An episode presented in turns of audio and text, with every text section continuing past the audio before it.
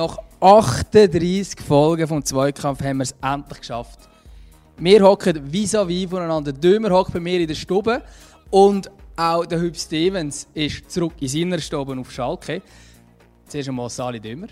Ja, ah, hallo aus Luzern, nach Luzern, gut sein. Jetzt sind wir von einem auf die Distanz. Jetzt kann man wirklich mal so reden, wie einem der Schnabel gewachsen ist. Ich bin auch völlig so gefühlt nackt, weil ich kein Notebook vor mir habe.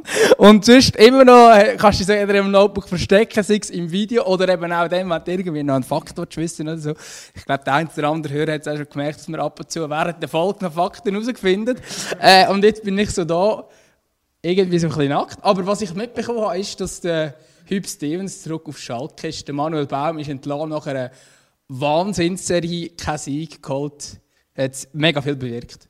Ja gut, eben, das ist äh, der klassische Hubschrauber-Einsatz, der da äh, äh, offenbar äh, notwendig ist auf Schalke. Hast du das Wortspiel vom Blick oder vom Bild geklaut? ich verrate es jetzt nicht, aber ist da, ich habe es natürlich in den sozialen Medien aufgelesen. Also ich besitze da nicht das Copyright an diesem äh, Wortspiel. Aber Hubschrauber-Einsatz, insofern, wenn er 2019 Schalke auch schon mal aus der Pampe rausgeholt hat und es ist, glaube insgesamt schon der vierte äh, Trainer, ähm, Einsatz, den er macht bei Schalke, wobei jetzt natürlich nur Interims. Ich finde es aber trotzdem schön, dass man den Hub Stevens wieder in der Bundesliga hat, weil für mich ist er doch noch so ein Original, wo irgendwie immer da war ähm, äh, als Bundesliga-Trainer. Äh, wie das früher zum Beispiel auch ein Magat, wo zu einer gleichen Sorte von Trainer für mich gehört. Äh, äh, ja, ist einfach schön, äh, dass wieder so eine Persönlichkeit auch wieder, wieder oder nochmal zurück ist. Und ja, ich, du, eben, ich sage auch, wenn's, oder wenn eine die Mannschaft jetzt kann zurechtdrücken kann, dann er. Ja, aber wobei, weißt also ich finde es irgendwie so ein bisschen schräg. Das ist so das Phänomen, man holt jetzt einfach wieder irgendeinen Alten zurück. Logisch, ein absolut verdienter Mann, alles drum und dran. Aber er ist jetzt auch nicht die Lösung. Und ich finde auch, also mir tut der Manuel Baum wirklich leid. Nicht, dass er jetzt einen riesen Job gemacht hat. Und ich finde jetzt auch seine, also ich habe seine Wahl schon ganz, ganz schräg gefunden. Keine Frage. Ich glaube, wir haben es im Podcast damals auch diskutiert, wo er äh, neuer Schalke-Trainer wurde, wo wir diskutiert haben, ja, fuck, äh, ist jetzt das wirklich gescheite Wahl. Aber dann, ich meine, die Probleme, das hast schon, ich habe das schon bei der Wagner-Entlassung, glaube ich, gesagt, und wenn nicht, habe ich sicher gedacht, ähm, dass, dass, ich meine, die, die, das Problem auf Schalke, das ist ja nicht der Trainer und das ist jetzt auch nicht der Baum gewesen, äh, und das wird auch der Steve, äh, Hüb Stevens nicht sein, ähm, sondern die Probleme sind vielschichtiger und die Probleme sind vor allem auch in der Vereinsspitze und so weiter. Und dort bleibt einfach alles beim Alten. Und ich meine, es hat ja damals schon angefangen mit, dem Dom äh, mit der Entlassung von Dominik, äh, Domenico Tedesco, jetzt kann ich den Namen sagen, den habe ich super gefunden. Ähm, als, als Schalke-Trainer hat er auch eine erste riesige Saison gespielt, die zweite war dann nicht so gut. Gewesen. Aber seitdem ist es nur schlechter geworden. Also Schalke ist nicht besser geworden. Klar, unter dem Wagner, die erste Halbsaison kann man sagen, ist gut gewesen. Ähm, aber irgendwie tut mir da auch der Baum ein bisschen leid, weil, weil es wird jetzt einfach wieder der Trainer entlassen, weil man gerade nicht weiß, wie reagieren. Aber die Schalke Problem, die sind nicht der Trainer. Und das wird auch, beim Stevens wird es auch nicht super sein, wenn sie so durch noch zwei Spiele sind. Aber auch wenn es jetzt irgendein anderer kommt, echt, das Schalke, ich sehe es, ich sehe es überhaupt nicht, egal wer in der Linie steht.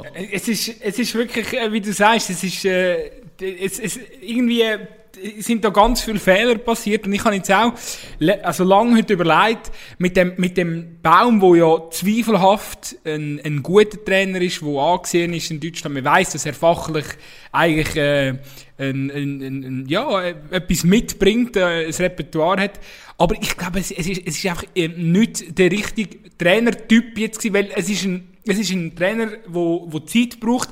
Man merkt auch, er ist ein ruhiger, er ist nicht einer, der vor Kameras antritt, in die Interviews hergeht und, und irgendwie mal poltert oder, oder irgendwie auch eben mal, mal ein bisschen sich zur Wehr setzt halt gegen nervende, kritische Fragen.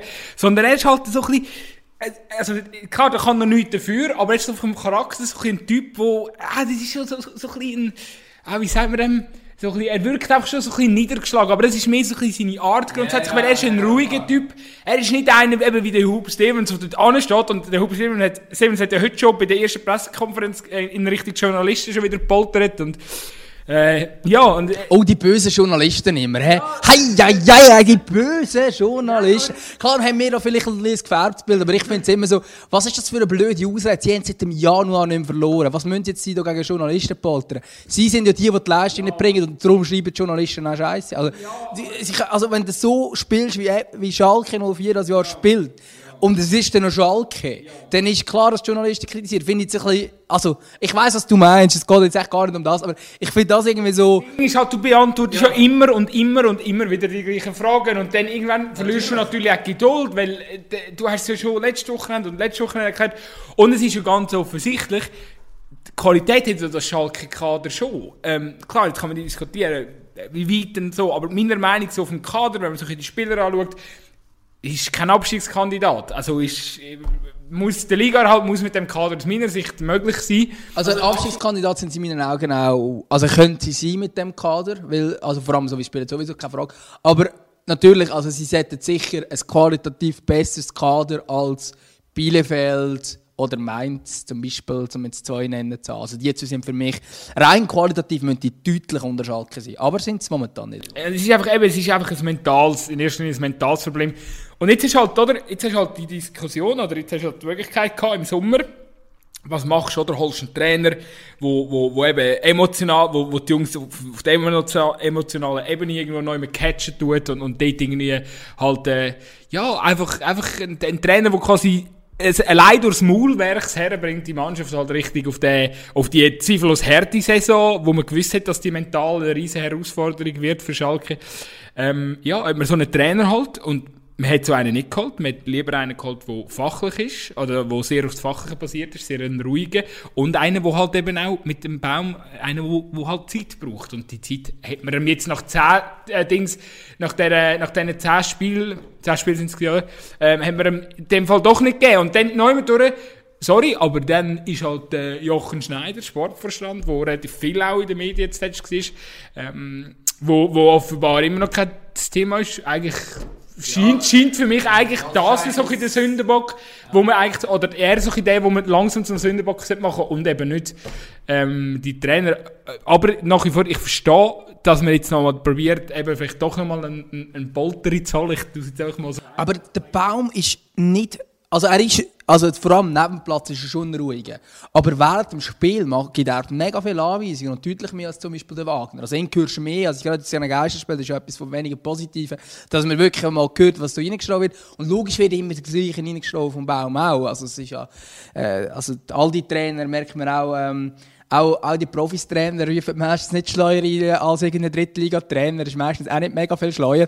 Aber ähm, der Baum coacht mehr im Spiel als zum Beispiel ein Wagner. Also das hat er ja eigentlich auch gemacht. Aber wahrscheinlich halt, er strahlt halt schon gerade die, ja, ich sage jetzt die Mentalität oder das, äh, die Motivationsdings aus, wie es jetzt vielleicht eben Stevens kann. Auch, ich glaube, Stevens glaubst halt einfach auch mehr. Ich meine, der Baum ist vorhin zu Augsburg gescheitert, wo du sagst, ja, Kollege, ist denn einer, der zu Augsburg scheitert, wirklich gemacht für Schalke?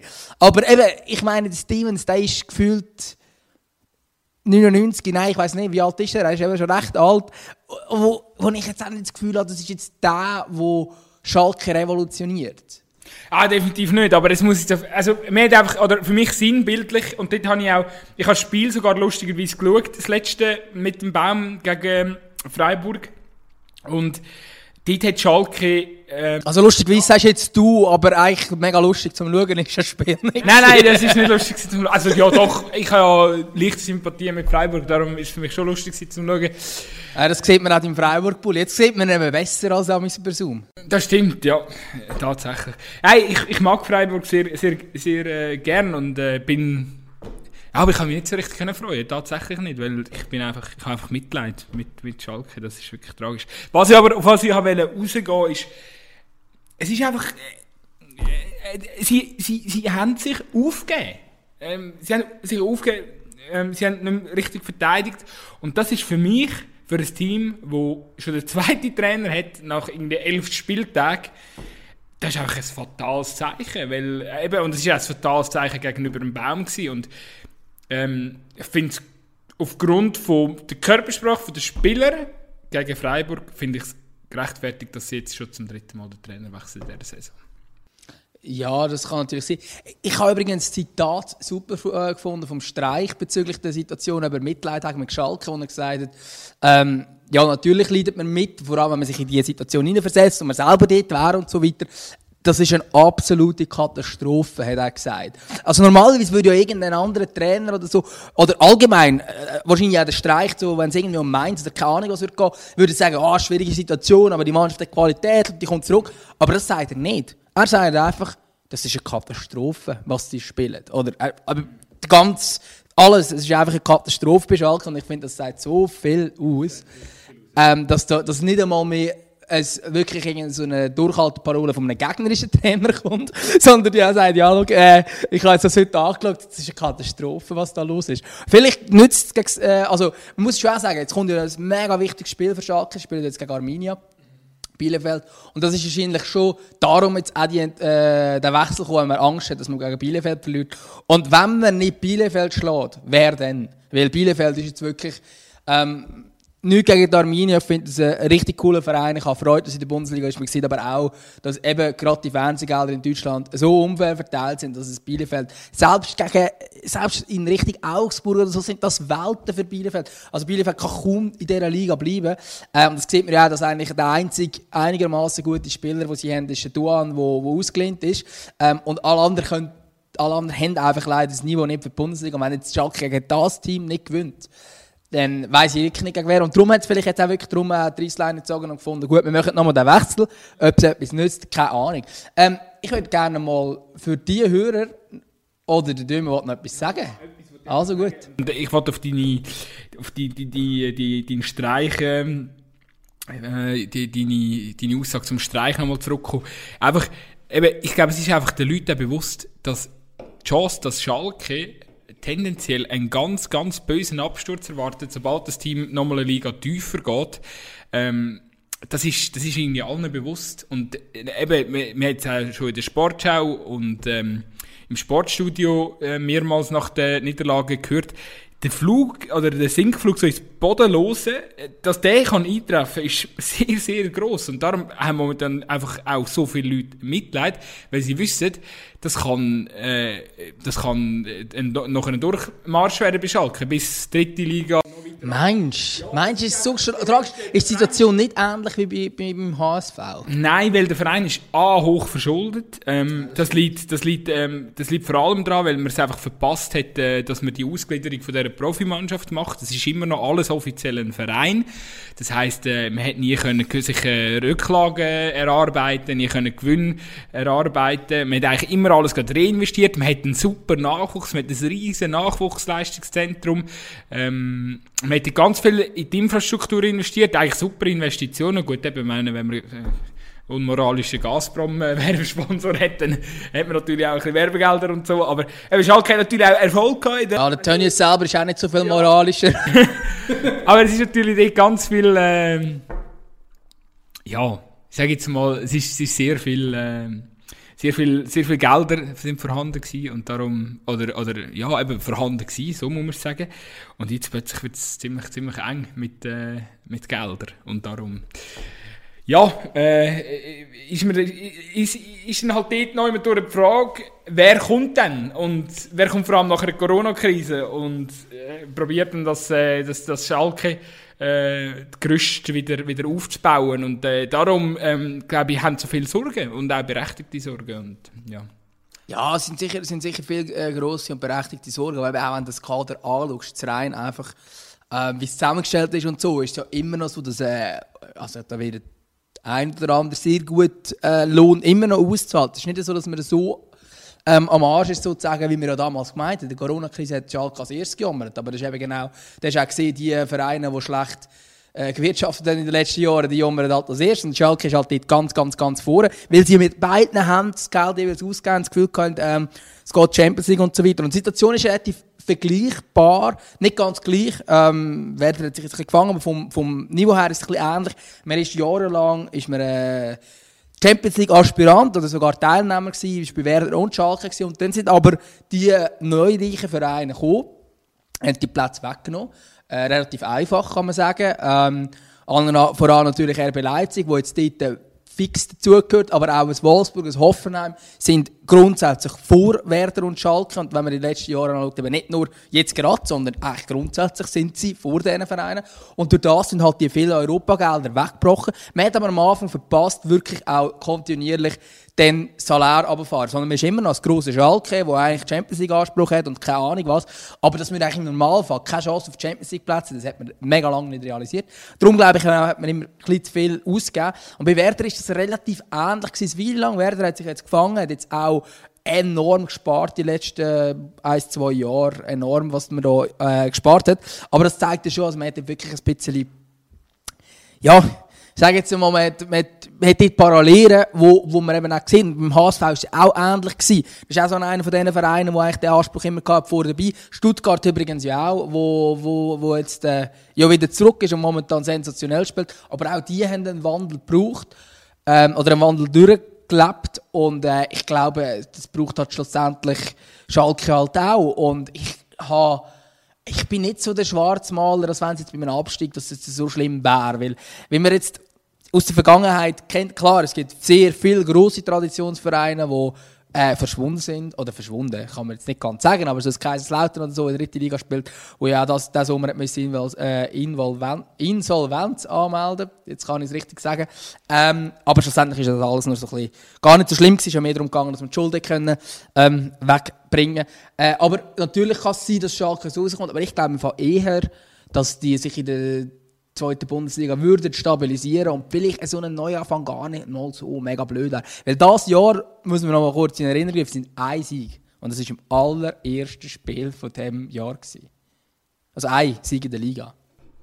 Ja, es ist wirklich, äh, einfach nochmal auf die Aussage zurückkommen. Klar, eben, aber du musst immer wirklich sehen, Werder Bremen, ausgegliederte Profiabteilung, HSV, ausgegliederte Profiabteilung. Klar die haben alle niemals den Schuldenberg von Schalke. Und darum ist es einfach für mich einfach nochmal eine andere Hausnummer äh, bei Schalke momentan, weil egal wer kommt ein neuer Investor, whatever, der weiß einfach, fuck, erstens, wir müssen so schnell wie möglich die Profiabteilung ausgliedern und zweitens, dann muss man die Schulden irgendwie in den Griff bekommen. Und das, ich glaube, es sind über 200'000, aber das ist jetzt... Äh, irgendwo hergegriffen, vielleicht stimmt es ja nicht, aber es ist einfach, äh, der, der Schuldenberg von Schalke ist riesig. Und das ist das allergrößte Problem von dem Verein. Und das könnten den Kragen kosten. Und darum...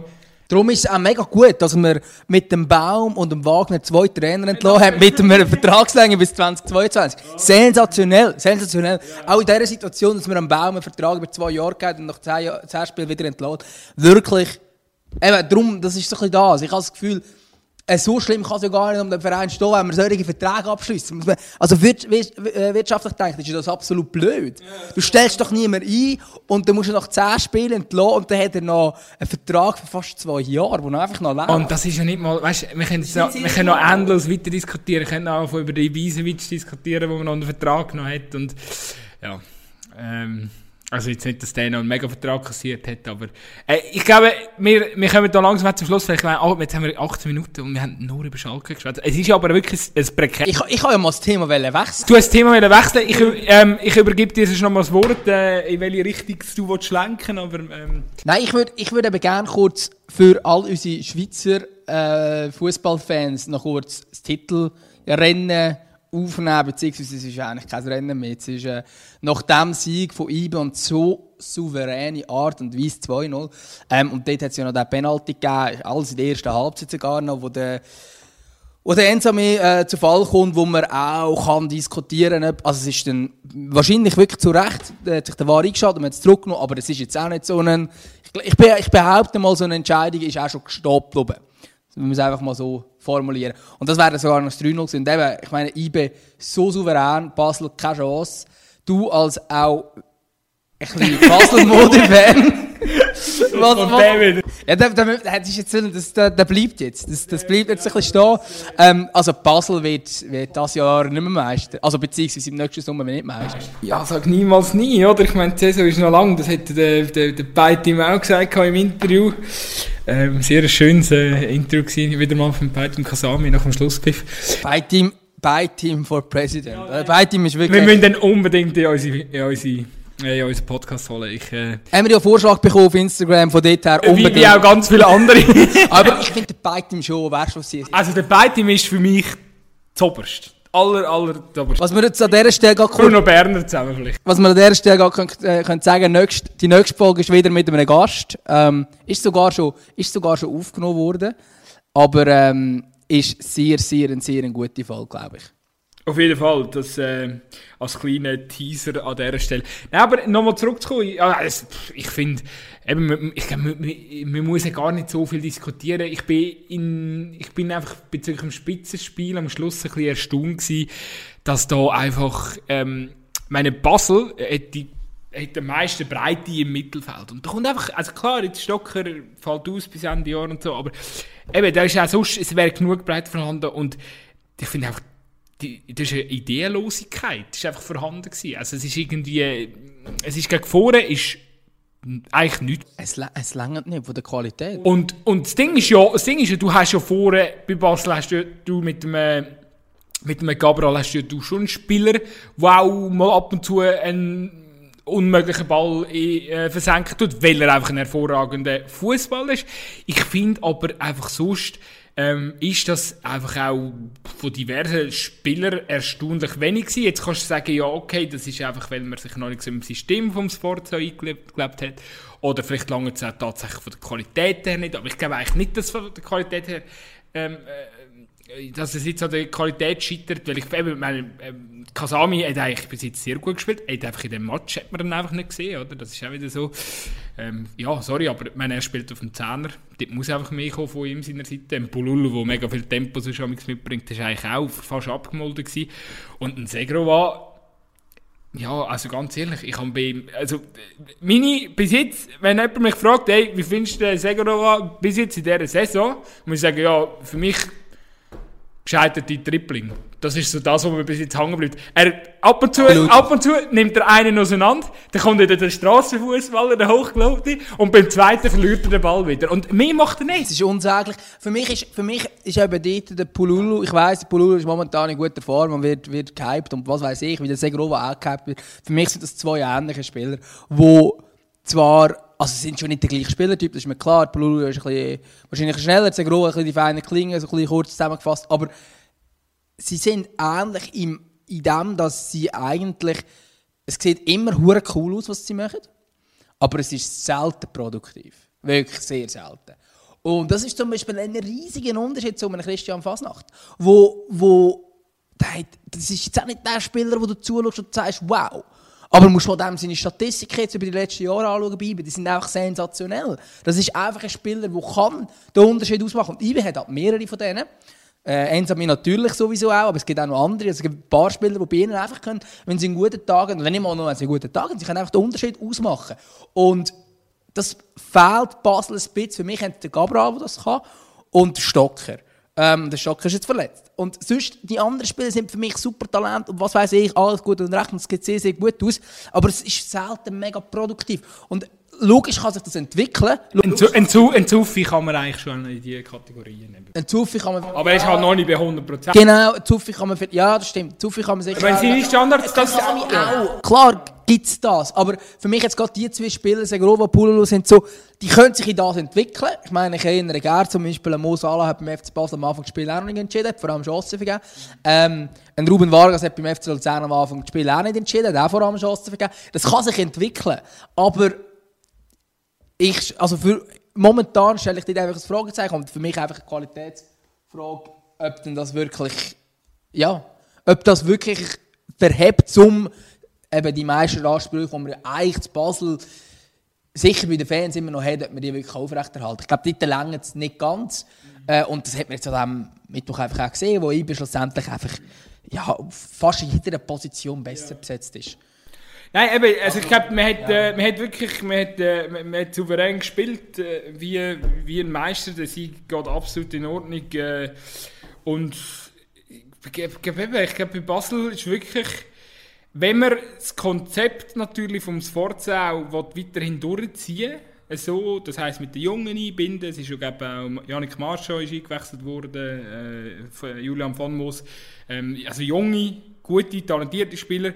Aber ganz ehrlich, also wenn, wenn Basel das Spiel gewinnen gegen IB in dieser Saison, dann musst du deine Routiniers ähm, einfach auf einem eingespielten Top-Niveau haben. Das heisst, ein, ein, ein Klose, wo auch halt einfach, sorry, aber der Kopfball ist einfach irgendein, also der, klar, das passiert. Ah, das ist natürlich aber auch- ist einfach dumm, ist einfach dumm Es und ist unglücklich also gelaufen. eigentlich Jömmert und Klose ist für mich eigentlich so eine super Innenverteidigung. Aber bei dieser Aktion stellen sich beide absolut dumm an. Absolut. Vielleicht stimmt einfach in dem Moment einfach die Abstimmung noch nicht ganz. Oder eben vielleicht, Gut, der Jömmert trifft einfach auch den Ball nicht richtig und nachher ist der Klose ein bisschen im blöden Moment und macht dann auch nicht gerade den gescheiten Kopfball. Genau, eben vielleicht macht er das, löst er diese Sache irgendwie intelligenter, wenn, er, äh, wenn, wenn, wenn ein paar Spieltage noch vorbei sind. Ähm, ich muss noch betonen, der, ähm, wie, wie spricht man den Brasilianer aus, der rechts außen spielt, links außen, der Jorge, George. George sagt man, glaube ich, irgendwie so. So wie der George Bregi. Wir haben jetzt mal George, wenn er Jorge heisst, dann sorry, tut mir leid. Er hat einen Kreuzbandriss, fällt jetzt aus bis Ende Saison. Also das ist auch sehr bitter, weil der hat eigentlich gut gespielt, der hat die ganze Saison schon relativ gut gespielt bei Basel. Obwohl, ist nicht, ist nicht der Padula für ihn reingekommen. Weil er einen Kreuzbandriss Genau. Aber ich finde den Padula einfach gar nicht so schlecht. Das ist ja im Sforza sein Liebling, den er von Wiel mitgenommen hat. Der Padula der hat jetzt, glaube ich, relativ viel mal am Anfang dürfen spielen. Der George oder Jorge, ich weiß jetzt nicht, wie wir das immer falsch aussprechen. Wir sagen jetzt einfach George. Aber der ist, der ist, ähm, der ist ja dann erst später zu der Mannschaft gestoßen. Meines Wissens. Am Anfang hat der Padula gespielt. Und der Padula habe ich nicht so schlecht. Ist jetzt auch nicht der, äh, ist wahrscheinlich auch nicht der beste Super League-Spieler ever, aber ich glaube, er ist, äh, ist nicht, ist nicht schlecht und, und kann ihn dort ersetzen. Oder? Mich hat es eher erstaunt, dass ein Stocker-Ausfall offenbar so viel bewirkt. Also, ich hätte nicht gedacht, also ich weiss, ein Schocker ist ein sehr, sehr wichtiger Spieler für den FC Basel und absolut. Übrigens, Valentin, wenn du gerade zulässt, äh, darfst auch mal in den Podcast kommen, wenn du Lust hast. Nein, aber, aber, also jetzt hat er ja Zeit, oder, wenn er verletzt ist, oder?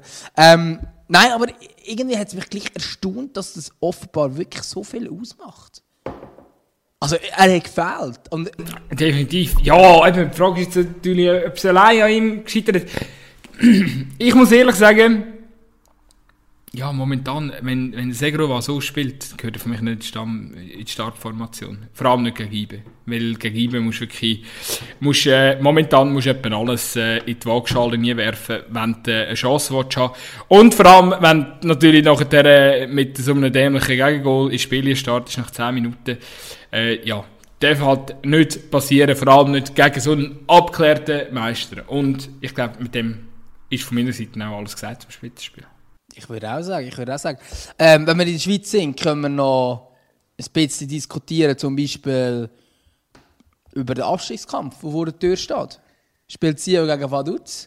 Äh, ist sehr, sehr ein entscheidendes Duell. Wir haben uns ja vor dem Podcast schon darüber unterhalten. Für mich ist die Sache irgendwo, irgendwie schon ein bisschen gegessen.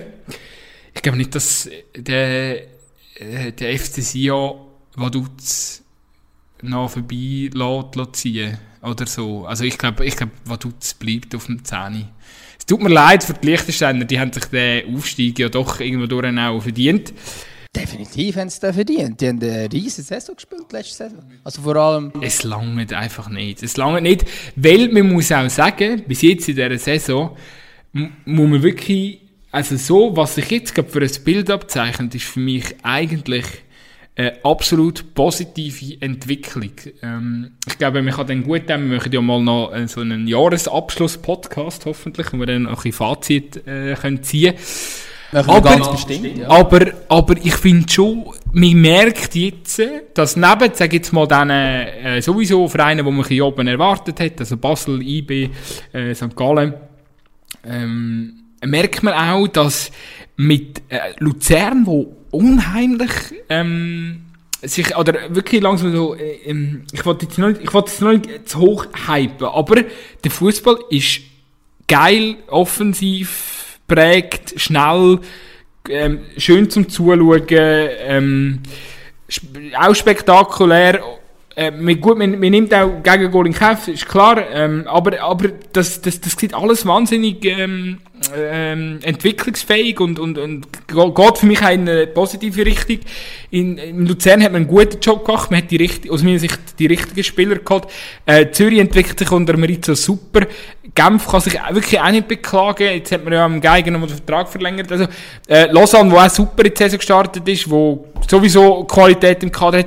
Wo aber auch zwischenzeitlich ein bisschen Krise gehabt jetzt vor dem Vaduz, bis zum Vaduz-Spiel, oder? Klar, absolut, aber, aber das darf man ja auch als Aufsteiger und ich glaube, niemand zweifelt daran, dass Lausanne früher oder später ähm, auch, auch mal sich noch, also jetzt nicht in der, also nicht zwingend in dieser Saison, aber die werden sich früher oder später einmal in die Top 4 noch anmelden und die werden wahrscheinlich auch länger dort oben bleiben. Ähm, mit dem Ineos-Konzept, da bin ich eigentlich überzeugt.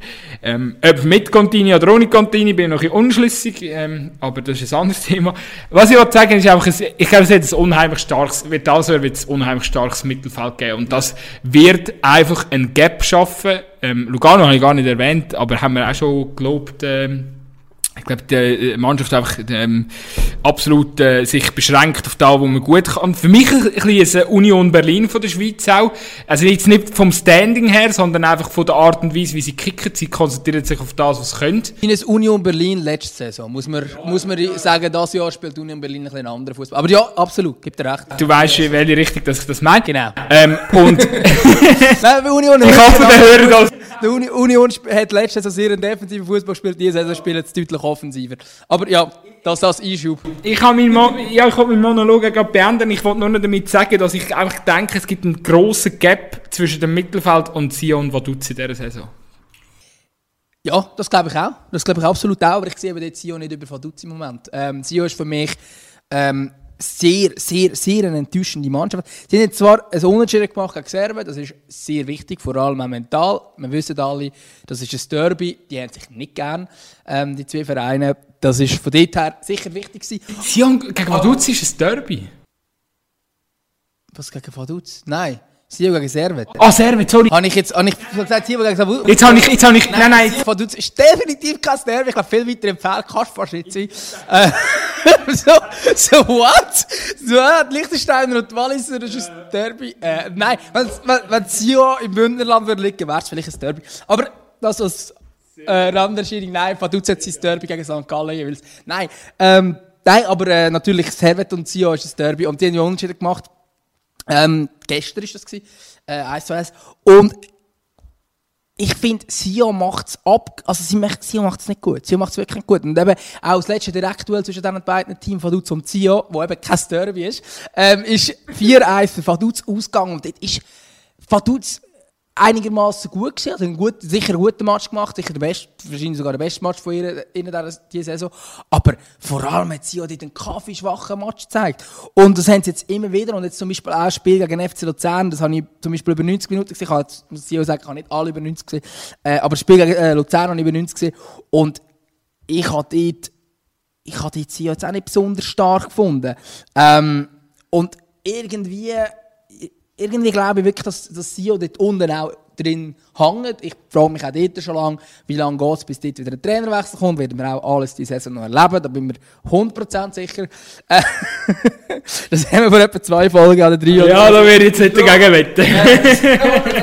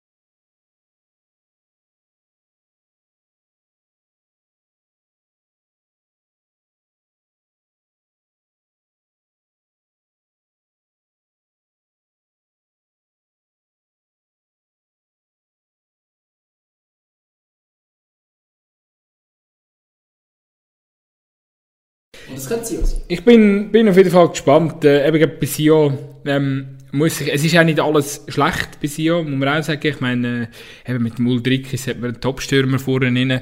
Ähm, und äh, der Waro hat sich auch noch nicht so richtig können zeigen, hat auch Pech gehabt viel. Ähm, ja, aber ich glaube, wir haben genug über Sio geschwätzt. Also, her gesehen sind wir gespannt und äh, schauen, wie sich die, äh, die Rückrunde ähm, dann, dann gestalten. Oder respektive auch das, äh, das Keller-Duell. Äh, was sicher Fakt wird sein und auch interessant, wenn Sio verliert am Wochenende, dann wird es kochen im Wallis. Meinst du, hat der Grosso keine schöne Weihnachten? Ich weiß es nicht. Übrigens, etwas, was noch so halb lustig ist, der Marius Müller, hat ja, der FCL-Goli, hat ja gesagt, dass der Sieg gegen Sio im Wallis eine Revanche war für das WM-Halbfinale von 2006, wo, wo der Grosse mit Italien gegen Deutschland gewonnen hat. Einfach nur so ah, am Rand. Ähm, ich glaube in der Zeitung. Also ich habe es zumindest ich habe es einmal in der Luzerner Zeitung gelesen. Ja, also von dort her, ähm, sehr eine geile Aussage, sehr eine geile Aussage von, von Marius. Ähm, naja, ich verstehe es ein bisschen, ich glaube, die Niederlage damals, die, die schmerzt bis heute.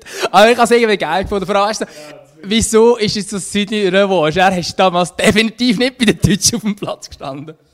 Shit, ja, das stimmt. Äh, ich äh, wollte noch schnell sagen, äh, bevor wir nochmal schnell über in die Bundesliga gehen, weil wir müssen noch etwas zusammen anschauen. Der Blerim kommt zurück. Der Blerim, stimmt. Der Blerim Gemein. Nicht nur die Bundesliga kommt eine Persönlichkeit, oder nicht nur in der Bundesliga kommt eine Persönlichkeit, grosse Persönlichkeit zurück auf den Platz, sondern auch bei uns. Und zwar der Blerim Gemeini äh, wechselt äh, von nichts. Also er war in China mal unter Vertrag, gewesen, aber nachher, glaube ich, nicht. Er ist vertragslos. Er ist vertragslos. Ich habe keine Ahnung, wie viele Monate, aber es ist sicher so. Auf seinem Insta ist gestanden, dass er, glaube ich, das letzte in Dubai war. Nehmen wir an, er hat dort einfach Ferien gemacht. Aber ist ja egal. Auf jeden Fall, jetzt spielt er beim FCZ beim Stadtclub. Äh, ja, schön, schön. Ähm, ich bin ein bisschen skeptisch, aber es muss auch gar nicht so sein. Ich finde Blair Mier ein, ein, äh, eigentlich ein cooler Fußballer. Äh, in der Nazi habe ich es nicht immer verstanden, wo er gespielt hat, muss ich ehrlicherweise sagen. Aber grundsätzlich sicher ein, ein grosser Fußballer, natürlich auch für den FC Zürich. Ähm, äh, gut, dass man so einen Spieler holt, oder es ist sicher auch wirklich für viele Fans schön und so weiter. Ich bin einfach ein bisschen ähm, skeptisch, weil relativ viele Rückholaktionen, gerade auch im ja, wie sagt man, am gehobenen Fußballeralter, sind nicht immer gut ausgegangen. Ähm, wiederum haben wir auch die Verpflichtung vom Team Klose gelobt. Da weiss jetzt nicht, wieso wir die von Blair Gemein nicht loben äh, Weil es geht eigentlich ins Gleiche rein. Es kann sehr gut sein, dass so eine äh, Verpflichtung super ist. Es kann aber auch sein, dass so eine Verpflichtung dann so ein bisschen, naja, es ist halt unser ehemaliger Liebling, der ist jetzt gerade vertragslos gewesen, der hat jetzt gerade keinen Vertrag und wir könnten einen Vertrag nehmen, nehmen wir das. Aber ob er dann auch wirklich immer noch die Leistungen bringt, die wir von ihm erwarten, weil wir erwarten von ihm, dass er jetzt kommt, die Mannschaft führt, er ist dort muss der Schlüsselspieler sein, allein mit seinem Talent und seinem Können, das er zweifelslos hat. Ähm, aber ob er das wirklich noch, noch kann, weiß ich nicht. Ja, ist wirklich auch mein Gedankengang, wo ich gehe. Also, ja, ich habe jetzt da, als erstes ist mir irgendwie so ein Berami in Sinn gekommen. Genau, Berami ist natürlich ein gutes Beispiel. Äh, ja, es hat ja da schon noch den, den einen oder anderen, äh, Raphael Vicky, der ja dann auch nicht so wirklich als Spieler äh, geklappt hat. Und, ja, äh, ist, aber ich verstehe natürlich die Sicht vom FCZ, weil das eben, man holt eine Identifikationsfigur zurück, man holt jemanden zurück, der vielleicht auch noch über Karrieren aus dem Verein kann arbeiten kann. Also, dem gesehen, wünsche ich ihm natürlich schon, dass er sich irgendwie kann, ähm, nochmal eingliedern. Er ist auch noch nicht, ja, er ist jetzt auch noch nicht so alt, oder? Er ist im Alter vom, äh, vom Klose, glaube ich, auch 31, oder? Ähm, du schaust jetzt so kritisch bin mir nicht ganz sicher. Ich schaue schnell nach. Es ist, äh... Nein, also, muss ich jetzt wirklich, muss ich jetzt ehrlich sagen, und eben, wie gesagt, ich bin... Okay, shit, ja, er ist 34. 34, ich, ich, ich, ich habe das Gefühl, er ist ein bisschen älter, aber eben. Genau, eben, ich, ich habe ihn eben eher so vom Alter her richtig Lichtsteiner verurteilt, ganz so alt ist er noch nicht, aber eben halt 34, ich weiss halt nicht wie... Äh... Wenn du das hörst, Blair, ähm, es war ein Lob, gewesen, du shootest noch wie ein 31-Jähriger. und ich habe ihn als 36-Jähriger geschätzt wie der Lichtsteiner. Geil. Äh, nein, aber ich glaube, also, Bledim ist eher ein riesen Fußballer, ein riesen Kicker, wenn er fit ist. Die Frage ist, wie fit ist er tatsächlich, das weiß man halt wie nicht. Aber es kann ja auch sein, ähm, dass er, dass er schlussendlich dann plötzlich riesig. Und wenn man, wenn man, wenn man den Auftritt sieht, jetzt gegen Luzern, dann tut so ein aggressiv, äh, offensiv, aggressiv Leader, ähm, tut dem Club sicher nicht leid, äh, vor allem wenn äh, der Kololli ausfällt. Äh, ich will im Fall gerade noch ganz kurz einen anderen ansprechen. Und zwar etwas bei Servet tatsächlich ein gewisser Monsieur gespielt in letzter Zeit, wo man, äh, wo man auch kennt, gell, Klischee? Ja, der ist auch gottsjämmerlich gefällt worden. ähm, hast du das Foul gesehen? Gegen Vaduz? Eieiei. Ich habe gerade gedacht, so, das hätte ja auch Saisonende können sein, wenn es äh, dumm gelaufen wäre. Ja, hätte aber, hätte aber können mitmachen Und er hat jetzt, äh, hat jetzt immer gespielt, die letzten drei Spiele. Also von dort her kann man sagen, gell, Klischee, dort hat man ja auch die gleiche Frage gestellt. Ja, ist der Mann noch fit und so weiter? Äh, für Servet längt es offenbar. Ähm, gut, ich muss jetzt ehrlich sagen, ich habe ich das Spiel nicht gesehen, dass ich es beurteilen kann, wie gut er wirklich gespielt hat. Ich finde es einfach natürlich auch so ein bisschen als, ja, wie will, man, wie mich bezeichnen? So leichter Arsenal-Sympathisant, im Moment fremdlich ein bisschen, aber grundsätzlich, äh, Gal Christian immer einen coolen Spieler gefunden früher. Ähm, und, und darum ist es natürlich cool, wenn so ein Spieler in der Super League spielt. Und das geht ins Gleiche rein. Auch dort hat man gefragt, ja, pff, ist halt schon auch alt und vor allem ist er noch ein Spieler, der vor allem von der Schnelligkeit gelebt hat, ist dann sogar nochmal ein anderer, noch ein grösseres Fragezeichen als beim Blenheim Jamali. Und ich glaube, der Glisch ist etwa 36 oder so, wenn es mir recht ist. Ähm, aber ja, cool, dass wir sehr immerhin spielen darf. Finde ich schön. Ja, ja, eben, natürlich, es ist immer Bereicherung, so, so Spieler für die Super League zu haben. Äh, ja, und solange es äh, lange will sein, oder also momentan mag er einmal noch mitrennen. Der, eben, er ist 35, also ein Jahr, älter, äh, ein Jahr älter wie der, wie der Cemeli. Aber äh, nein, eben, bis jetzt sieht das ganz gut aus und äh, sicher ein, ein, ein, ein geiler Transfer für Servet. Ähm, jetzt habe ich gefragt, kannst du mir das Bier geben? natürlich, natürlich. Es ist jetzt eben schon anders. Sehr geil. Darum, darum, ja, wir sind, wir sind, wir sind eigentlich, jetzt sind wir ein bisschen wie Gisler und Sikro, einfach nicht so professionell. Ganz sicher nicht so professionell.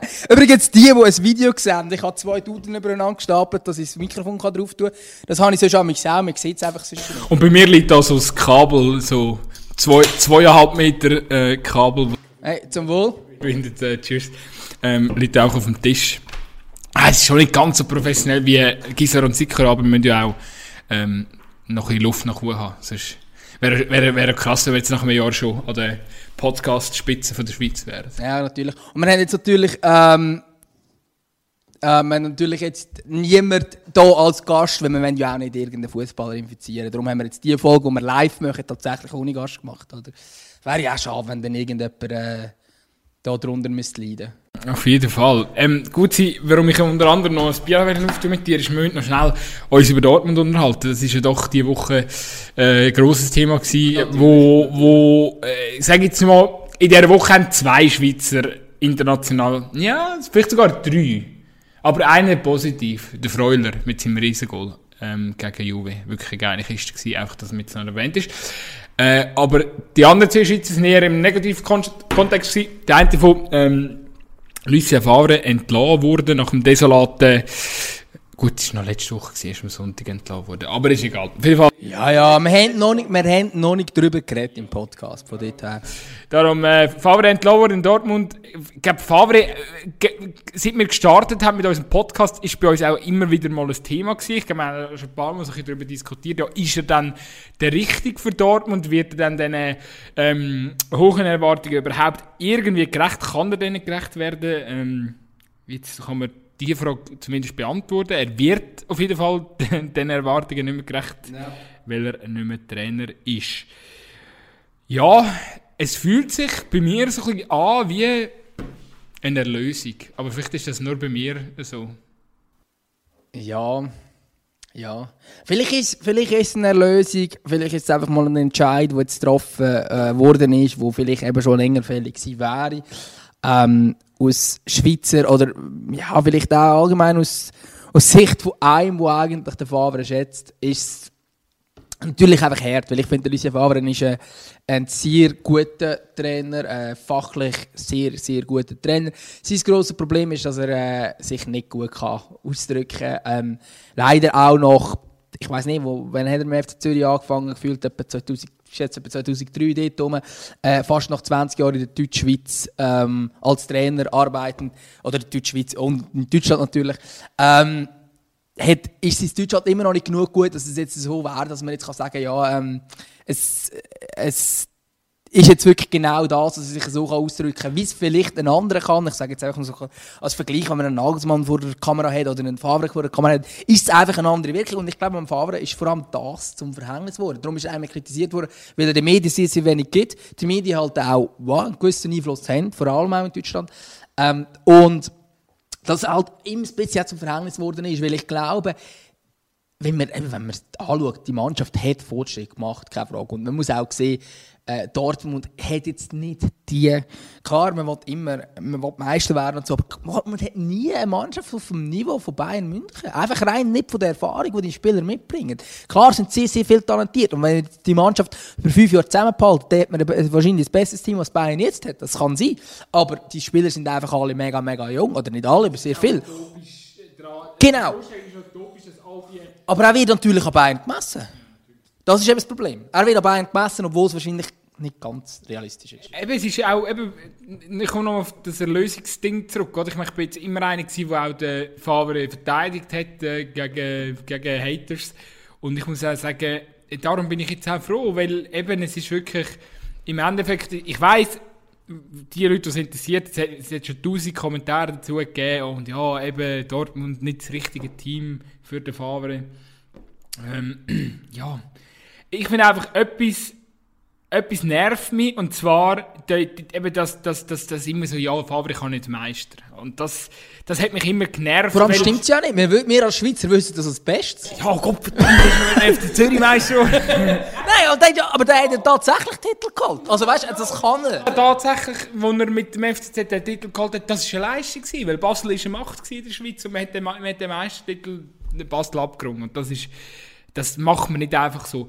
Und äh, aus meiner Sicht, klar, der Fahrer hat auch Fehler gemacht, definitiv. Ich habe das Gefühl, die, die, die dauernde Systemwechsel, wo er als äh, Fußballlehrer, wie er äh, so gern von den deutschen Medien bezeichnet wird, das ist ja eh so ein Hype-Wort bei den deutschen Medien, Fuß, der Fußballlehrer. So, oh Aber weißt du, hast du gewusst, dass Fußballlehrer sehr negativ behaftet ist? Also habe ich habe das Gefühl, so wie es bei, bei Dingseln wird. Es sind eben die, die einfach nur, äh, die nur vom Fach rauskommen. So, aber so, Baum, so Baumtrainer, ja. Ja, genau, Baum, Lucien Favre und so weiter. Ähm, ich glaube nicht, dass ein Nagelsmann als Fußballlehrer beschrieben wird. Hat aber äh, fachlich wahrscheinlich etwa gleich viel Ahnung wie die beiden. Aber, also vielleicht gibt es es, aber ich habe so das Gefühl, dass wird immer mit dem Favre gebraucht, weil er sich halt nicht so gut kann. Äh, ja, er ist halt ein Lehrer, er ist so ein Professor, weißt du, so der Professor, so der Mathematikprofessor, der kein Mensch versteht, aber mega rauskommt. Ein bisschen so ist er. Auf jeden Fall, ähm, ich habe immer, ja, ich glaube, das ist mir jetzt einfach zum Verhängnis geworden, die, dass er die, die System die ganze gewechselt hat, auch eben in einer jungen Mannschaft, die Viererkette, dann wieder die Dreierkette umgestellt. Aber die, weißt du, das Zeug hat er zum Teil gemacht auf Druck der Medien. Er hat das Gefühl, hat er das auf Druck von der Oder aber das auf Druck von der Medien weiß ich nicht, aber die Medien hat es gefordert und irgendwann hat es gemacht. Also, gerade das mit der Dreierkette ist schlussendlich so gewesen, es hat nicht so funktioniert, dann hat man auf die Dreierkette umgestellt ja. und dann hat es ja plötzlich funktioniert und dann haben die Medien das gefeiert. Und so, ah, endlich hast du sogar bereit, über seine Schatten zu springen und seine gewünschte äh, Formation wegzulassen und so. Äh, das war ja sogar das, das Thema gewesen.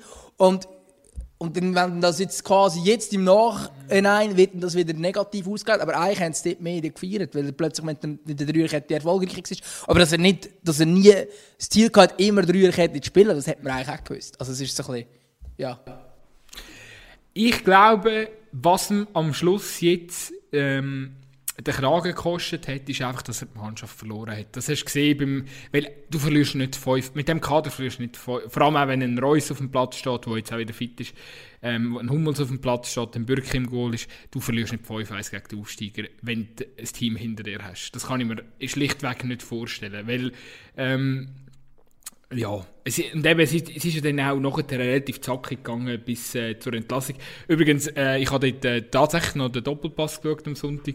Ähm, es hat ja jenste Journeys gehabt, äh, Bild, Bild Sport Chefredakteur, der ähm, noch gross, am Sonntagmorgen noch gesagt hat, ja, der Fahrer werde ich nicht entlassen. Noch nicht. Das noch zu früh. Und das sind ja meistens alles Leute, die relativ gut informiert sind. Ähm, und darum glaube ich einfach, dass, äh, ja, irgendein Signal muss auch von den Spielern kommen sein an, an Watzke, an Sorg, ähm, damit es dann nachher so schnell gegangen ist und äh, dass eigentlich die Medien dann auch nicht informiert sind. Also, das, also dort muss irgendwie etwas, muss, etwas muss noch passiert sein, zu der, es ist nicht eine normale Niederlage auf jeden Nein, ganz sicher nicht. Es war so eine Niederlage, wie die letztes Jahr ähm, vom Kovac, also vom Kovac, Kovac, Kovac seine Bayern gegen, gegen Frankfurt auch ein 5-1. Ähm, auch dort, äh, also wenn man jetzt, ja, also dort war einfach so, okay, wenn so eine Mannschaft 5-1 in der eigenen Liga verliert, dann wird einfach der Trainer gespickt. Ähm, weil's, weil's eben, es ist natürlich ein Zeichen, dass offenbar in diesem Team etwas nicht funktioniert. Sonst verlierst du nicht so hoch, sonst verlierst du vielleicht 2 oder 3-1, aber nicht 5-1 mit dem Kader. Und ob es Bayern oder Dortmund ist, ähm, ja. Körpersprache, einfach ein Körpersprache von der Mannschaft gegen den Stuttgart war einfach jenseits gewesen. Man hat, man hat wirklich, der, äh, Sinnbild, ich weiß gar nicht, ob es beim 3-1 oder beim 4-1 war, ist der Bellingham, der ja eigentlich offensiv abartig geile Aktionen bringt für sein Alter. Aber dort, ich, er verliert den Ball im Mittelfeld, Mittelfeld ähm, der rennt nicht zurück. Ist einfach, also er, er, er, er juggelt ein bisschen den Ball hinten nachher Ah, ich weiß nicht. Aber wenn, wenn, wenn deine Jungs so kicken, dann lassen sie dich noch immer durch als Trainer halt auch wirklich im Stich. Und dann muss ich sagen, hey, Favre, ähm, noch bist du in einem guten Alter, um nochmal eine neue, gute Herausforderung anzunehmen als Trainer und gang, gang noch immer hin. Äh, ja, gang, gang wirklich lieber wieder so äh, zu einer Mannschaft, zu einer ambitionierten Mannschaft, aber nicht eine, die sich das Ziel irgendwie setzt, irgendwie das Bayern vom Thron zu stoßen. Das ist eh fast eine unmögliche Aufgabe. Ähm, gang noch mit her, wo, wo, wo du gute, also er, für mich gehört er noch mit her, wo du gut spielerisches Material hast, ähm, wo du vielleicht äh, Sachen beieinander hast, um ganz grosse Überraschung zu schaffen, aber nicht, nicht, nicht so jetzt wie Dortmund, nicht so an der Spitze angesiedelt. Das eben im Optimalfall wieder so etwas wie bei Gladbach, glaube das ist äh, etwas, äh, der, wird wahrscheinlich als Trainer auch nebst seiner Aufgabe bei Zürich äh, die schönste gewesen sein, die er hätte dürfen machen. Ähm, ja, ich, ich würde ihm so etwas nochmal wünschen, weil er ist ein super Trainer, äh, er kann es, ich glaube auch mit den deutschen Medien hat das Problem. Die sind ihm zu aggressiv. Glaube ich auch. Ich, ich habe mich äh, darum auch gefragt, ob es vielleicht für ihn sinnvoller wäre, wenn er irgendwie wieder auf Frankreich würde gehen, äh, die Liga gehen, ähm, wo, ja, in, in, irgendetwas in die Richtung, wo man dann auch realistisch genug ist, glaube ich. Äh, Frankreich natürlich träumen alle davon, irgendwie PSG vom stoßen, aber das ist jetzt noch unrealistischer als Bayern äh, in Deutschland. Ähm, und das wird dann, glaube ich, aber nicht gleich krass gefordert wie in Deutschland, wo man tatsächlich irgendwie das Gefühl hat, ja, Dortmund muss eigentlich immer auf Augenhöhe mit Bayern sein und wenn man ehrlich ist, sind es einfach nicht. Übrigens, ist jetzt eigentlich der Edin Terzic der neue Hansi Flick? Ich kenne den Edin Terzic tatsächlich schon ein bisschen länger, weil ich habe mich äh, sehr intensiv mit der Inside BVB-Doku auseinandergesetzt, wo vor einem Jahr auf Amazon Prime ausgestrahlt worden ist, wo so ein bisschen behind the scenes oder so wie es All or Nothing von äh, anderen grossen Teams haben sie dort so Dortmund während der Saison begleitet. Und dort ist der Terzic mir schon aufgefallen, weil er so lockiges Haar Mir ist der aufgefallen wegen dem lockigen Haar. Ist das jetzt, ähm, gut, das hat der Hansi Blick nicht, von dort her ist das schon mal etwas Positives. Oder, Nein. oder, oder nicht. Oder ich, Das ist, das ist nur so ein Fakt. Und, und der zweite Fakt ist, er ist wahnsinnig so ein bisschen kumpelhaft mit den Spielern umgegangen. Es war mega nah an der Mannschaft. Gewesen. Und das ist auch mal schon mal genau ein richtiges und ein gutes Zeichen für mich.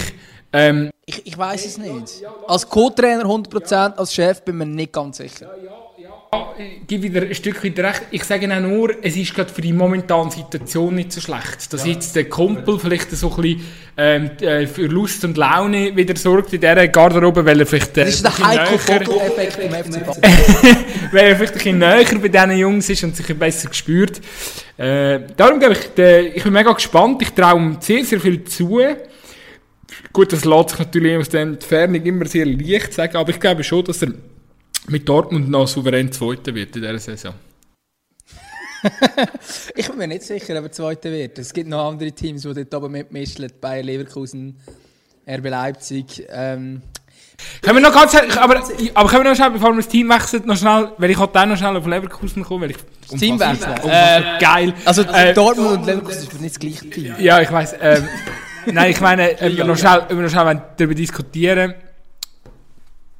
Wer, also, glaubst du, Rose gesetzt im Sommer? Bei Marc Rose, Rochade? Eberl hat so, hat so fix schon verneint, dass er...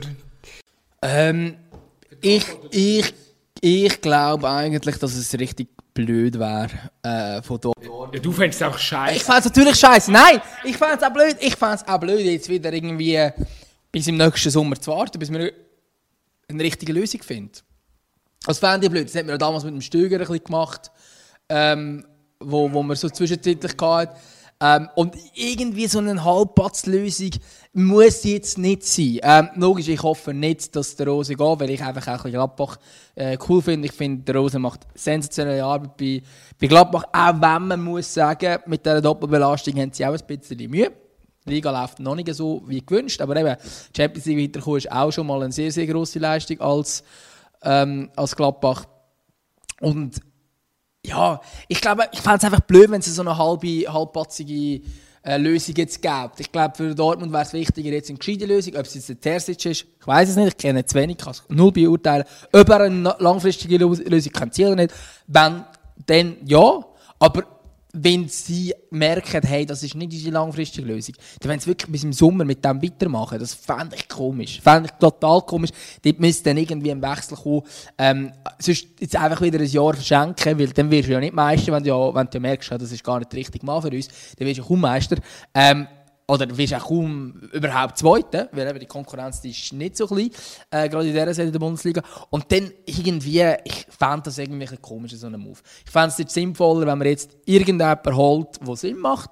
Ähm, vielleicht ist es der Rose, aber dann müsste man jetzt während der Saison, also jetzt irgendwie in der Winterpause los äh, reissen von Gladbach. Ob das möglich ist, ich glaube nicht. Ich glaube, es wäre gescheiter, man würde irgendwie einen gescheiten Move machen, dass man irgendeinen holt, wo, wo, ja, wo zu dem Verein passt, wo vielleicht nicht einen Job hat und so weiter und so fort. Ich finde sowieso Dortmund in den letzten Jahren, ich finde es im Fall, ich weiß, du bist äh, sehr ein äh, Dortmund-Hyper, ich finde Dortmund eigentlich grundsätzlich auch sympathisch.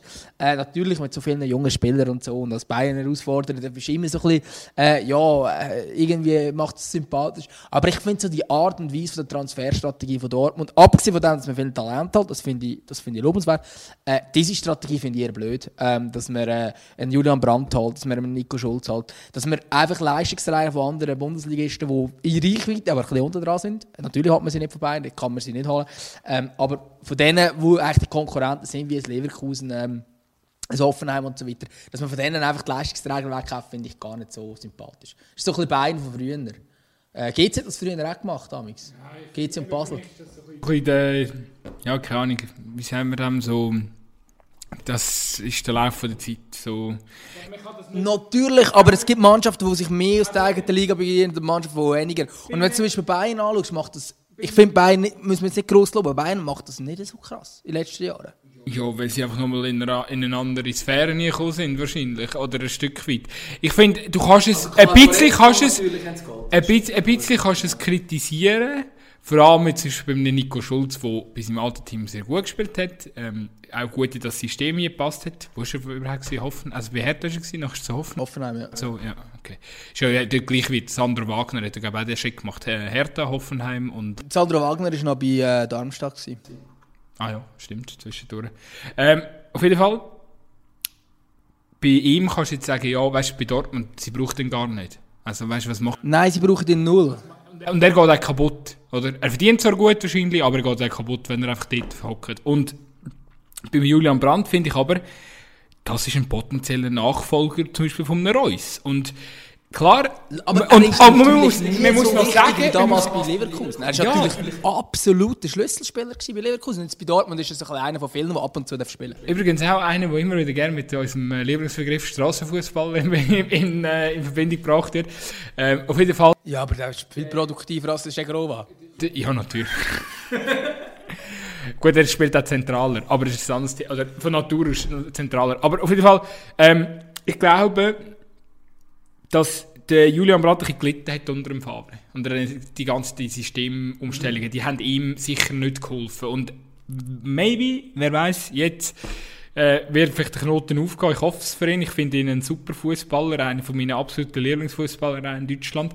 Ähm, ja, du, we'll see. Ich, äh, wirklich, ich, ich hoffe auch, ähm, dass, aus meiner Sicht hat Dortmund eigentlich so, man hat genug Youngsters mit Routine. Die, die Mischung für mich, die stimmt. Viele sagen immer, ja, die haben nur Junge und so.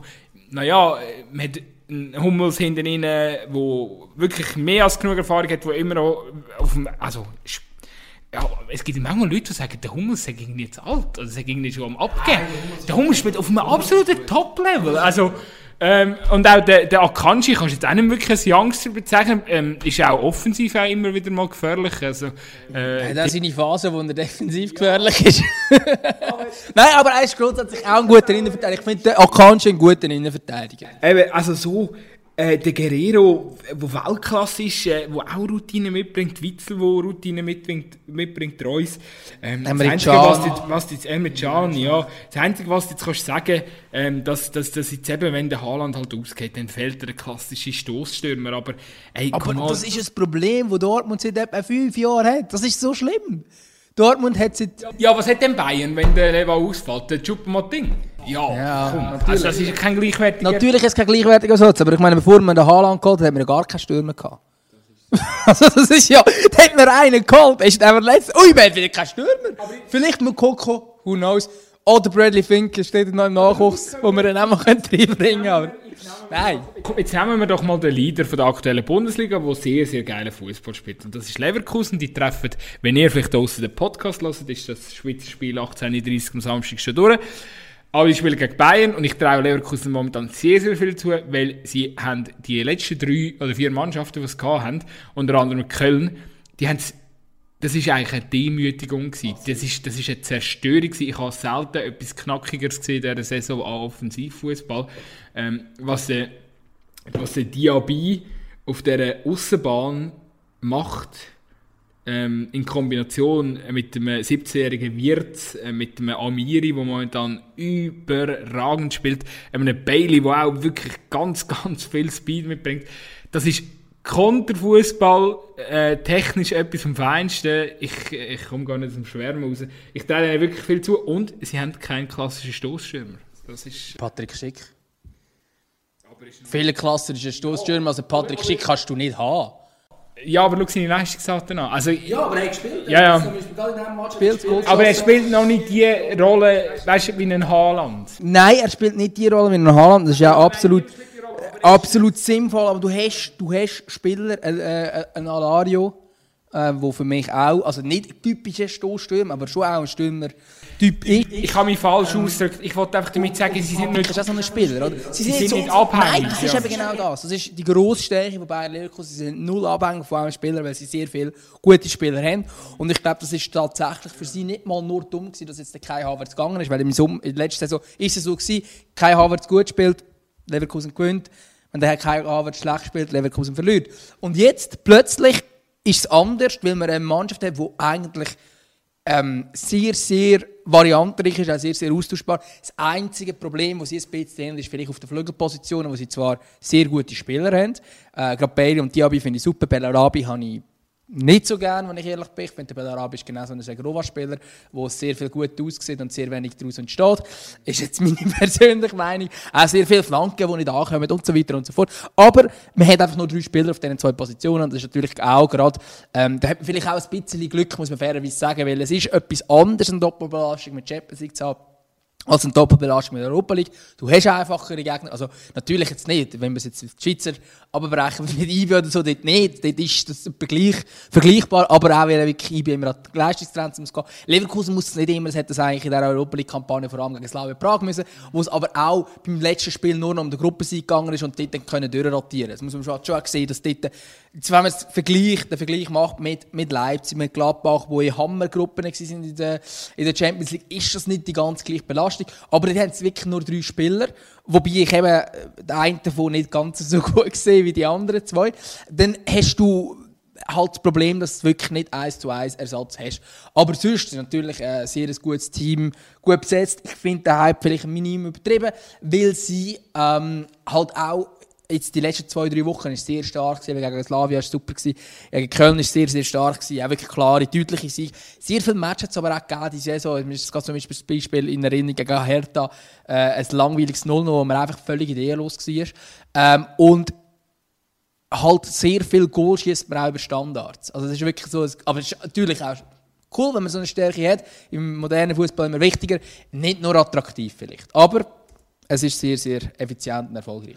Jetzt übrigens noch schnell nachgeschaut, einfach zum ähm, mich nicht ganz so unkompetent darzustellen. Also Schick spielt damals im 4-4-2. Also er spielt nicht immer klassisch auf dem, auf dem, auf dem, Mit, auf, auf dem Mittelstürmer. Nein, nein, nein, das, Darum habe ich das nicht nein, das stimmt. Man, hat, also man muss auch nicht nur einen Stürmer, aber er ist gleich ein, vom Typ her ist er ähm, Mittelstürmer-like, also sicher auch Postur und all das drum und dran. Aber natürlich, also ich finde, der Schick ist eben auch, wahrscheinlich ist er noch variantenreicher als jetzt ein Haaland oder Lewandowski. Das ist sicher auch so.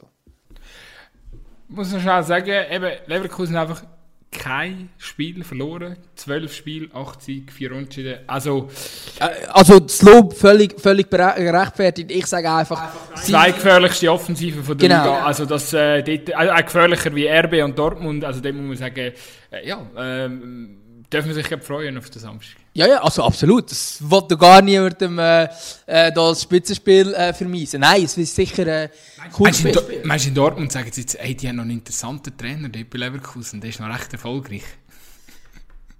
Ich glaube nicht. ich glaube nicht. Aber weißt du, das wäre ein Move. Domenico Tedesco wäre frei. Nein, das würde er nie machen. Tedesco geht nie zu Dortmund. Vergiss den. Vergiss den. Aber Schalke sucht ja auch noch einen Trainer. Das wäre auch noch eine Variante. Jetzt haben wir noch eine Möglichkeit. Jetzt entweder reden wir noch schnell über den Xhaka seine rote Karte, oder wir machen langsam fertig. Jetzt sind wir schon wieder über eine Stunde. Reden wir Wir haben aber etwas, etwas anderes auch noch nicht angesprochen. Und zwar, ich finde zwar die Awards meistens blöd, aber wir können das gleich noch ganz kurz ansprechen, oder? eigentlich gerade gestern. Eigentlich gerade gestern gewesen, der Leva hat es geschafft. Ähm, ich weiß gar nicht, ich finde eigentlich die Auszeichnungen meistens recht blöd und mich interessiert sie ja gar nicht so groß. Äh, in dem Fall hat es mich jetzt aber ein bisschen interessiert, weil mich die Nominierten aufgeregt haben.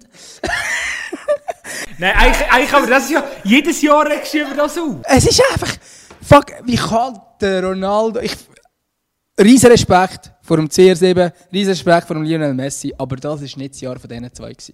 Und darum ist es einfach nur richtig, dass der Leva gewählt worden ist. Also ist auch, Wer hättest, wer hättest du nominiert? Fußballer vom Jahr für dich? ja, Ich weiss, kommt jetzt überrascht. es kommt, es kommt überraschend. Äh, irgendwie, ich weiß aber nicht, ob es vielleicht mit dem gefärbt ist, weil ich viel Bundesliga schaue, aber für mich wäre Joshua Kimmich eine Variante, wo man einfach halt sieht, ähm, wie, äh, wie viel er leistet. Auch ein Papé oder ein Neymar wäre vielleicht eine Variante gewesen, weil äh, ich meine, Paris hat äh, eine sehr gute Champions League Kampagne gespielt, ähm, ist ins Finale gekommen. Ähm, es, also, es, es Ja, Kimmich, ganz ehrlich, Kimmich gehört für mich nominiert. ein oder andere gegeben. Ich finde es einfach ein bisschen schade, dass dann schlussendlich einfach, ah ja, gut, Messi und Ronaldo, ah, die könnte man ja noch nominieren. Es wäre mir gar nicht darauf angekommen, wer sonst. Ich habe es fast alles cool gefunden, weil ich finde, es gibt, äh, ich meine, man, hat eigentlich Ich Liverpool-Spieler können äh, äh, sorry, ein also, weißt, ein Virgil van Dijk wäre sicher für mich auch ein Kandidat gewesen zum Nominieren. hätte können nominieren, das ist, ja, glaub, ist ja nicht letztes Jahr Ja, so ich glaube, er ist im... Ähm, ich habe es einfach ein bisschen schade gefunden, weil jetzt gerade ein Messi ähm, hat jetzt, äh, logisch, er hat wieder einen riesen Goal geholt und alles, aber ich meine, wenn, wenn es international ein bisschen zählt, und ich glaube, es sollte ein bisschen zählen, dann bleibt einem vom Messi und Barcelona das Jahr vor allem das 2 2-8 ist es gewesen, gegen Bayern in Erinnerung. Ähm, und irgendwie jetzt auch nicht so, dass er jetzt da, äh, wirklich in den letzten Spielen so sensationell gespielt hat. Klar, ba Barcelona brennt den Baum, alles drum und dran, wir wissen es, wir haben das schon leicht thematisiert am Podcast, aber irgendwie, wieso den Messi nominieren, ich weiß es nicht. Ja, das ist einfach. Es ist einfach wegen der Beliebtheit. Ich wollte nur sagen, ich hätte, äh, ich hätte, also ich hätte äh, neben Kimmich und dem Leva hätte ich den Ramos äh, noch Natürlich, nominiert. ja, Ramos. Weil für mich ist er sinnbildlich für die Phase nach dem Restart, wo Real der Barca noch den Titel abgeknüpft hat. Ich glaube, der Ramos ja etwa, keine Ahnung, was hat der Ramos? Ich glaube, seine gefährlich ähm, meisten Goal geschossen äh, in der letzten Saison seiner gesamten Karriere für Real. Also wirklich dort äh, ein Und ist halt der absolut wichtigste Mann im Club und in der Nationalmannschaft. Champions League wieder gemerkt. Jetzt gegen Gladbach ist einfach ein ganz anderes Real. Es ist ein, es ist ein riesen wichtiger Spieler. Wäre sicher, wär sicher auch eine Variante gewesen, absolut. Absolut. Hat auch mehr verdient als jetzt diese zwei. Aber egal, schlussendlich hat der gewonnen, der es eh am meisten verdient. Ja, und eben, am Schluss bei der, bei der, bei der, bei der, Trainer, bei der Trainerwahl ist ja auch, wenn das der Flick mit dem, mit dem Triple äh, nicht, nicht der Trainer vom Jahr wird. ist immerhin Meister geworden. Ja. Eben, das ist halt, ein paar haben gefragt, ja, was muss denn der Flick noch gewinnen, damit er der Trainer vom Jahr ist? Dann haben sie es geschrieben, ja, Premier League. Es, ist, es ist wahrscheinlich so. Man muss auch sagen, das Wahlprozedere, für die, die es interessiert, das ist nicht mega fair. Oder nicht mega fair, das ist ein Ansichtssache. Aber ähm, der Klopp ist vor allem in Asien äh, und so weiter gewählt worden. Und die schauen auch die Premier League. Die schauen doch nicht die Bundesliga. Und die in Europa haben eigentlich alle den Flick gewählt. Also von dort her ist halt schon. Ja, es ist ja Stimmen von der Nationalmannschaftskapten, Stimmen von der Nationalmannschaftstrainer, Journalisten, Fans. Das sind alles Kategorien. Genau, und eben Fans und eben vor allem dann auch Nationalmannschaftstrainer von. Weißt du, der, der, Nationalmannschaftstrainer von. Äh, ich weiß doch nicht, in Indonesien oder so. Der tut doch einfach den Messi auf die Liste und der tut doch einfach. Äh, Der hat wahrscheinlich gar nicht gesehen, was die. Der hat wahrscheinlich gar kein Spiel gesehen. Oder ja, vielleicht schon aus der Distanz, aber der ist nicht näher am, am Geschehen, oder? klar. Also jetzt nicht der zwingend von Indonesien, aber einfach generell.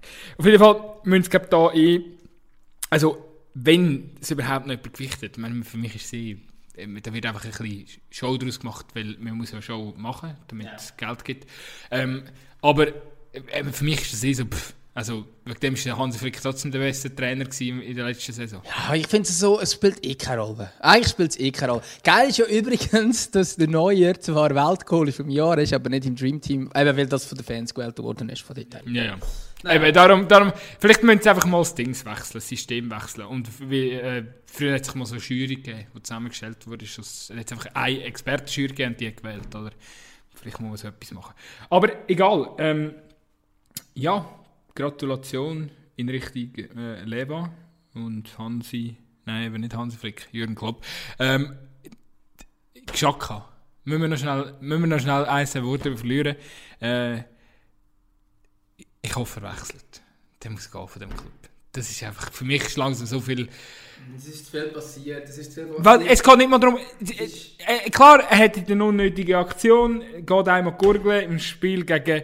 Die heißen die heißen Barnley, die heißen nicht Burn... Ich weiß nicht, irgendjemand hat letztens Burnley gesagt. Ist egal, die heißen Barnley, oder? Bar Wahrscheinlich nicht. Ich muss jetzt, kann man jetzt wirklich ehrlich gesagt sagen, ich sage meistens Burnley, aber wahrscheinlich sage ich es falsch. aber Barnley Football Club. Egal, auf jeden Fall geht er dem Spieler an Gurgeln. Ähm, muss er nicht, soll er nicht, kassiert zu Recht für Rot. Hey, Fußball ist immer noch ein Sport den Emotionen. Und wenn, keine Ahnung, deine Mutter sechsmal beleidigt wird auf dem Feld oder, äh, keine Ahnung, vielleicht noch etwas Gröberes kommt, irgendwann brennt mal eine Sicherung durch und das passiert mir, das passiert euch draussen, das passiert dem Gutzi. Ähm, da weiss man auch nicht, klar, es sollte ihm nicht passieren, es sollte mit seiner Routine nicht passieren, aber es ist fucking normal, menschlich, es gibt ab und zu Ausraster, es ist niemand zu Schaden gekommen, ähm, äh, und einfach, was er jetzt wieder sich muss anhören, ähm, als ob er nichts, also manchmal von außen, wenn so Kritik kommt, und das ist nicht nur die englische Presse, das sind viele Ex-Spieler, ähm, wo man auch muss sagen, eigentlich eher, wo ich immer das Gefühl habe, sind eigentlich eher Männer, so Ex-Spieler, ähm, wo einfach schiessen, unnötig. Und vor allem im, im, äh, Sky in England ist super spannend, super geiler Sender, aber verführt immer wieder mal dazu, dass jenste grosse Legendenspieler Bullshit von sich geben, ohne Ende, weil sie das Gefühl haben, das ist irgendwie der einzige Weg, um sich in den englischen Medien Relevanz zu verschaffen. ich weiß ich weiß auch nicht genau, also die, die es nicht mitbekommen haben, Patrick Evra hat gesagt, Thierry Ori ähm, würde sich, äh, würde sich äh, Arsenal nicht mehr anschauen, wenn der Granit Xhaka Captain ist. Ich finde es auch schräg, dass der eine Ex-Spieler über einen anderen Ex-Spieler sagt, was der macht, wenn der Granit Xhaka Captain ist. Genau, genau, aber das ist zum Beispiel eins, jetzt auch relativ in den Medien war und so weiter. Und natürlich äh, Thierry Ori, absolute Clublegende. Und eben, ich habe es vorhin angetönt, ich, die, die es auch ab und zu hören. Ich bin, wenn es bei Premier League, wenn ich Sympathisant bin für einen Club, dann ist es Arsenal. Aber, ähm, und das liegt vor allem am Thierry Ori. Also für mich sind die, meine Lieblingsspieler früher, zu früher Zeit Arsenal, sind äh, Thierry Ori und Cesc Fabregas gewesen. Ähm, Fabregas ist dann nachher nicht mehr gewesen nach seinem Wechsel. Äh, Ori übrigens dasselbe, als er zu Barca ist, haben nachher auch nicht so cool gefunden. Ähm, aber auf jeden Fall, ähm, absolute Legende, keine Frage. Ähm, ich finde es aber einfach völlig unnötig, wenn man jetzt irgendwie gegen Chaka muss schiessen. Der Verein äh, hat Probleme, das ist offensichtlich. Äh, ob der Granit Chaka eins davon ist, kann sein. Ich glaube aber nicht, dass es das Hauptproblem ist von diesem Verein. Äh, ich glaube nicht, dass er also er bringt auch relativ gute Leistungen grundsätzlich. Er ist auch, hat auch eine sehr gute Quote. Arsenal ohne Chaka verliert viel häufiger als Arsenal mit Chaka. Ähm, und in diesem Spiel, ja klar, absolut dumme Aktion. Es ist so, dass man äh, äh, auch Punkte liegen lassen hat, auf, aus diesem Grund. Das hat sicher das Spiel völlig verändert, die rote Karte. Aber irgendwie das Nachtreten von Ex-Spielern, egal wie Clublegende oder nicht, ich finde es unnötig. Ähm, ich fände es sinnvoller, wenn sich so Clublegenden auch an die wichtigen Positionen im Verein würden, äh, wenden wo auch etwas verändern könnte. Thierry kann das, äh, äh, kann das sicher, wenn er sich dort einbringt. Irgendwie, naja, finde ich ein schade. Finde ich ein schade. Äh, ich glaube auch, der Granit würde mir nicht schlecht tun, äh, Vereinswechsel. Ähm, weder die können überall, ganz ehrlich, die können überall spielen. Die können Bundesliga spielen, können äh, Serie A spielen, können äh, La Liga er, spielen. Er eckt halt also. mit seiner Art an, weil er ein absoluter Leader ist und nicht immer nur die Leistung von einem absoluten Leader bringt. Das mag sein. Ähm, egal wo er ist. Ich meine, bei, bei Gladbach hat er das auch gemacht mit 20 oder 21 hat er so gesagt, ähm, dass er, dass er der Beste ist, eigentlich so durch die Blume. Und logisch kann das anecken, das ist natürlich so. Äh, aber irgendwie, naja, nehmen wir Killen im Dorf. Absolut. Ich glaube, für das haben wir es heute auch 1 Stunde äh, 16 an dieser Stelle grossartig. Hat Spass gemacht, zum ersten Mal live da äh, mit dem Gutzi an den Tisch zu hocken. Also nicht das erste Mal live, wo wir am gleichen Tisch hocken, aber das erste Mal live, wo wir Podcast am gleichen Das Tisch. ist definitiv so. Nächste Woche kommt äh, noch, äh, noch mal eine Folge mit einem Gast. Wir haben da noch so Sp- äh, Dings, ich habe da noch in unserer Insta-Story gefragt, äh, ob die Leute Tipps haben, wer das könnte sein. Ist noch witzig, was da so reingekommen ist. Sehr viele gute Vorschläge vor allem, muss man sagen. Wir sind, ihr bringt uns da auf Ideen. Übrigens folgt uns uns auf Insta, Zweikampf, Underline Magazin. Also da so neben Petkovic, äh, finde ich geil. Pet, Petkovic würde ich gerne mal podcasten. Im Kasami. Ich, ähm, ich, äh, ich kann ihn nicht so gut nachmachen, aber der Petkovic, ich bin nicht so gut im Stimmen nachmachen, muss ich ehrlich sagen, wenn wir vielleicht irgendeinen einladen, der den Petko gut kann nachmachen, das wäre auch schon lustig. Falls der Petko selber nicht will kommen, aber er darf natürlich auch sehr viel. Ich meine, Be- Beit im Kasami, eigentlich ein Podcast-Liebling, kann man schon so sagen mittlerweile von uns. Äh, Lia Walti, sicher auch spannend. Ich denke, generell Frauenfußball werden wir eh mal noch etwas machen. Rainer Bierli, da ist mein Herz natürlich gerade aufgegangen. Äh, Irgend, irgendein komischer Aarau-Fan, der uns folgt.